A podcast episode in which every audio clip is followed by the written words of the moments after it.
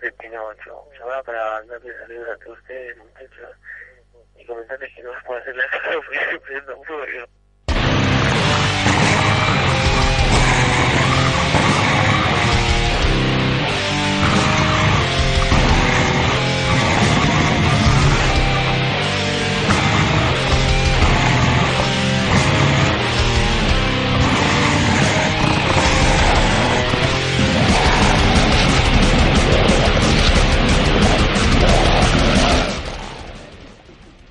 Continuamos.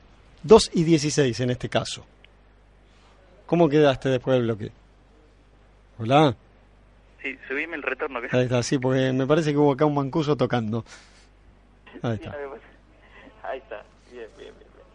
Bueno, ahí habíamos escuchado a Emperor y a Bursum, que, que bueno, varios problemitas, tuvieron varios problemitas legales. Eh, no, me quedé pensando, digo, tal vez eh, alguna solución eh, que por ahí no, no, no tenía que pasar exclusivamente por la violencia, eh, para eliminar una religión sería crear otras religiones nuevas, ¿no? Tal vez. Eh, una religión superadora, ¿no? armar eh, algunas sectas, no sé, del tipo, eh, no sé, creer que, por ejemplo, en el origen extraterrestre de las pirámides... Hay de eso, ¿sabes? Pobre, pobre Imhotep, ¿no? El arquitecto de la pirámide que se cagó pensando cómo construir. No, no, no, no. Vinieron una nave como una grúa y la puso ahí arriba, ¿eh? no me venga con ese vos, Javito, ¿eh? Para que, después vengamos nosotros. No, tampoco existieron las protopirámides, ¿no? Que, que fueron los antecedentes de las pirámides. La mastaba. No, no, no, se cayeron esas, se cayeron porque estaban mal construidas, no eran extraterrestres. No, no, no. otro punto también podría ser de la nueva secta que podemos organizar sería también el origen extraterrestre de los Olmecas. Eh, que, que, bueno, aparecieron más o menos en el 2500 antes de Cristo y, y olvidémonos... No, no, pero vos viste los dibujitos en las paredes, están arriba naves espaciales. Qué hijo de mí.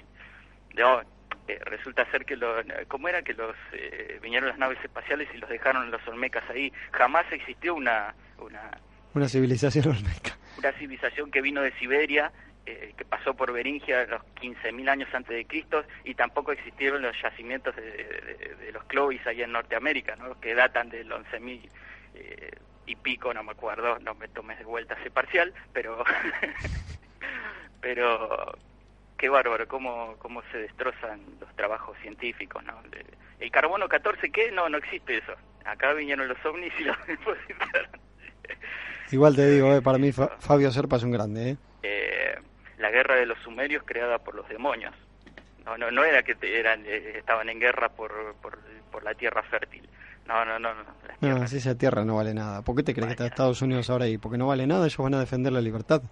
Exactamente. Eh, no, pero influenciados por los demonios. Y Probablemente. Naves espaciales. De no, pero está, eh, está bueno, qué sé yo.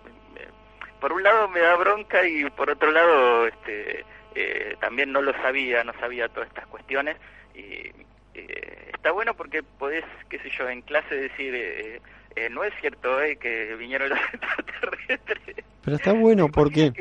Que, un alumno te ponga esto, yo qué sé yo, además de, aplazarlo, lo fajo, qué sé yo. No, y pasa a tener cada uno entonces. Preparate, Javito, preparate. Ojalá que no. Sí, no, preparate.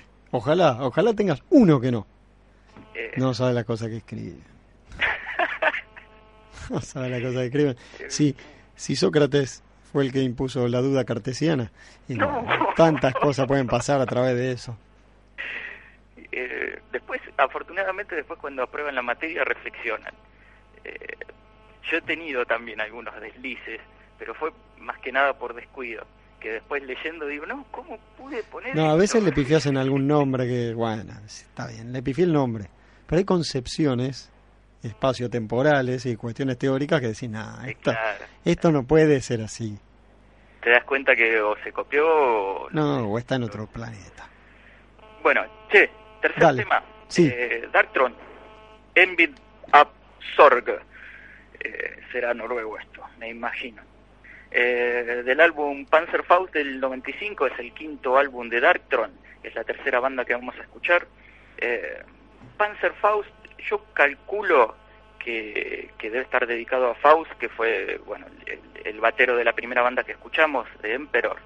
Eh, la tapa, la tapa es un bosque totalmente oscura con la luna ahí arriba y me llama la atención porque precisamente Faust y el bosque están relacionados con, con bueno con, con el episodio que tuvo Faust de asesinar a, este esta persona homosexual, ¿no?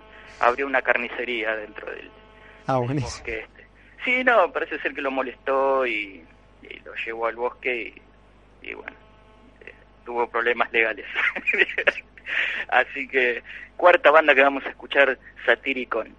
Eh, no puse eh, al cuarteto clásico del black metal, me falta Mayhem, porque ya ha sonado Mayhem en, eh, en el bloque marginado, en aquella oportunidad que tuve eh, de ver a la banda en vivo aquí en Buenos Aires, y bueno, no, no, hace un mes más o menos. Sí, aproximadamente en Flores. no pude dejar de pasar Mayhem, estaba totalmente descolocado, me acuerdo de, ese bloque. Yo no me Una decisión personal, muy bien. Sí, sí, pero eh, no, podía dejar pasar eh, no la oportunidad de, escuchar a Maigen precisamente cuando lo había escuchado en vivo.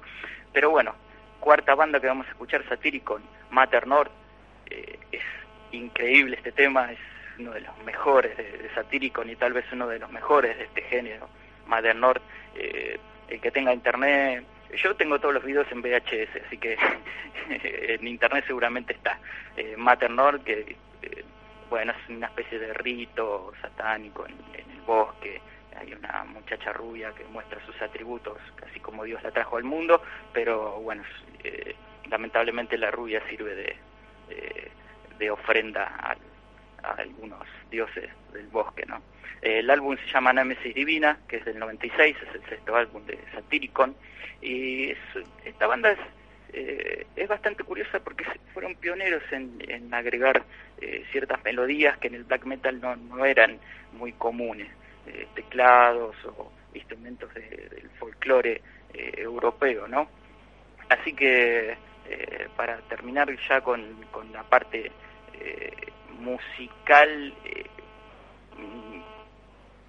pseudo musical, digamos, eh, de la parte eh, en que el bloque marginado se iba a dedicar, ¿no? Eh, por ahí, por casualidad, bueno, me tocó a mí dar el, primer puntapié, el puntapié inicial, y, bueno, dado mis gustos musicales, casi dominó todo este ritmo, este ritmo pesado del heavy metal en todos estos 12 capítulos de, del, bloque marginado. Así que eh, terminamos entonces con Satyricon, Mother North y Darktron, Envid Up Sorg.